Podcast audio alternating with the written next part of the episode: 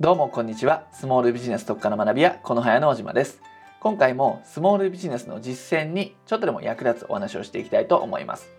さて今回のテーマなんですがまあどういうテーマかっていうと Web 集客の原理原則ってお話をしていきます。でそれにあたって必要な8つの武器っていうものも同時にお伝えします。ネット集客とかっていうのは結局何をやればいいのってことで迷ってる方多いと思うんですよね。で勉強していればしている人ほどそういうお客さんほどこういう悩み持ってるんですよ。ブログメルマガ YouTube とかって実際に何やったらいいかと模索してると。でも実は思っているほど複雑なものではないんですよっていうことを今回お伝えしたいんですね。で今回のお話の結論というかポイントは何かというと枝葉のノウハウとかテクニックとかですねとトレンドとかそういったものを追うよりも土台にあるずっと変わらない基礎知識ってものを覚えておく。こうすることでかなりネット集客楽になるんですよね。そこがポイントなんですよ。でここで少し話を分かりやすくしたいのであるエピソードというか事例を交えてお話ししていきたいと思います。これ個人的に読んだ本の中で驚いた言葉だったんでシェアさせてください。あるアメリカの女子大学生の言葉なんですけどもこういうふうに言ってたんですね。私は経済学は学ぶけど経営学は学ばないよ。っていうふうにとあるアメリカの女子大学生が言っていた言葉なんです。一瞬賛同できない部分もあったんですがこれ理由を聞くと妙に納得できたんですね。で彼女が私は経済学学ぶけど経営学は学ばないって言っていた理由を聞くと経済学っていうのは生きていく上での基礎になると。いわばベースとなる学問だというわけですね。で一方で経営学っていうのはその経済学という土台があった上でのテクニック的な学問。だから経済学は学ぶけど経営学はそんな学ばないよって言ってたわけなんですね。そういう理由らしいです、ね、でも経営学が不要というわけではなくて経済学という基礎があってから学ぶんだっていうことなんですよね。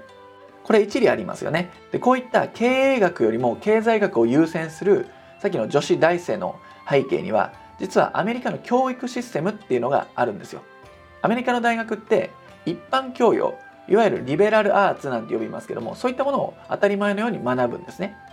もちろん経営学とかマーケティングも大切だとは思うんですけれどもまあそういったリベラルアーツとか、まあ、一般教養みたいなものを先に学ぶということなんですよ。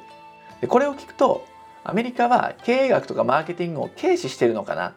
て思う方もいると思うんですけどももちろんそんなはずはないんです。経営学も重視はするんです。だってね経営学とかマーケティングを軽視している国から偉大な起業家とかっていうのは生まれるはずないのでもちろん経営学とかも重視はしてるんですね。重視はしてるんだけども何が違うかというと順番が違うんですよ。アメリカの大学では経済学との一般教養を学んでその後に大学院にて専門的な知識を学んでいくというふうな流れなんです。つまりどういうことかというと原理原則となる基礎知識を学んでから専門的なテクニックという順番で教育を受けるようになってるんですね。でアメリカの大学の場合大学が終わって法律について学びたければロースクールに行くといった具合です。実際こんな教育を受けているため冒頭のアメリカの女子大生っていうのはいや私は経済学は学ぶけど経営学は学ばないよというふうに言っていたわけですね。実はこの考え方っていうのは我々スモールビジネスの商売でも同じことが言えるんですね。で冒頭にも伝えたようにテクニックとか枝葉のものを学ぶんではなくてまず土台からしっかり作りましょうねってことをお話しさせていただきました。それに通ずる話なんですよ。でさっきアメリカでは大学からの大学院という流れで原理原則となる基礎知識を学んでから専門的なテクニックという順番で教育がされることは説明をしました。で何もですねこのシステムを日本でやりましょうっていうふうに掲げるつもりはありませんでも我々スモールビジネスの商売については導入すべきだと思うんですね。でアメリカのその思想というかね考え方のベースにはすぐに役立つものはすぐに役立たなくなるっていう考え方があるようなんです。でこれは実は、えー、私も尊敬している伝説の灘高の国語教師の橋本武さんってね、えー、方も言ってることなんで妙に納得できたんですけども基礎となる原理原則はずっと変わらないと。でもテクニックって頻繁に移り変わるよねと。だから基礎をね、大切にしましょうねということなんですよね。でこれはまさに商売において成功を置いた言葉だと思います。で、この話を Web 集客で置き換えてほしいんですけれども、例えばテクニックとかトレンド系の話でいくと Facebook 広告とか Instagram とか YouTube とか LINE とかそういったものが出てきますよね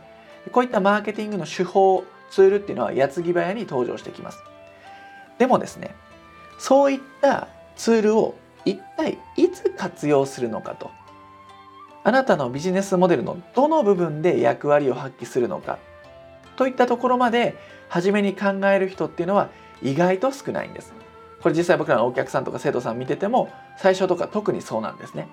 でこういう状態だと基礎知識の前に専門的なテクニックが来ちゃうんですよ。時間の順番的に。そっちから学んでいくっていう流れになっちゃうんです。で最も意識しなければならないことはさっきもちらっと言いましたが順番なんですよね。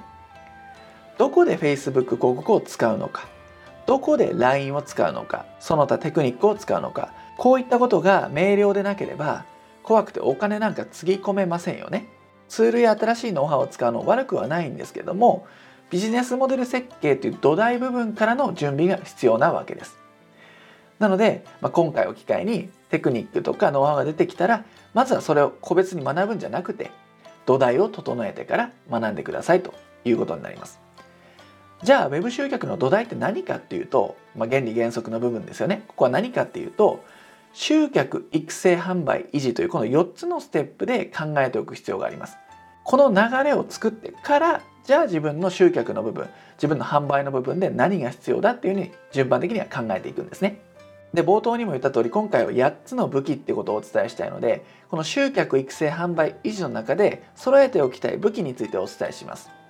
でまず集客の面ですね。これはまず最低限ブログと Facebook 広告。これは特に初心者ほどやっておきたいものですね。集客の面ではブログと Facebook 広告。で続いて育成の部分についてはステップメールメールマガジンあとは YouTube なんかを使っていくとより伝わりやすくなりますね。育てやすく教育がきちんと行われるようになると。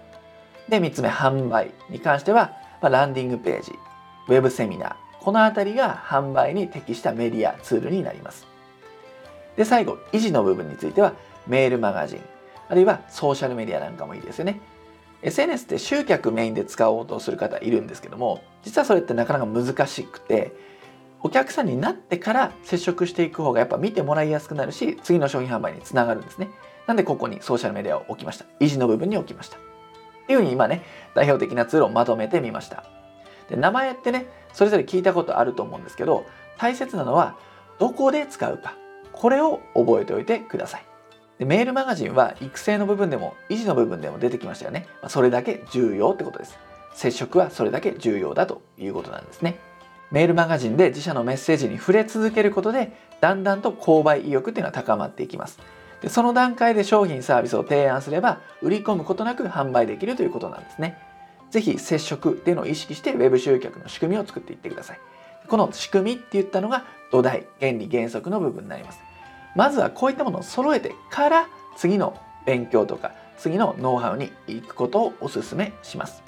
はい。ということで今回はですね、まあ、Web 集客の原理原則と8つの武器ということについてお伝えさせていただきました。8つの武器ね、ちょっと聞き流しちゃった方はもう一度ね、聞いてみてください。では最後までお聴きいただきありがとうございました。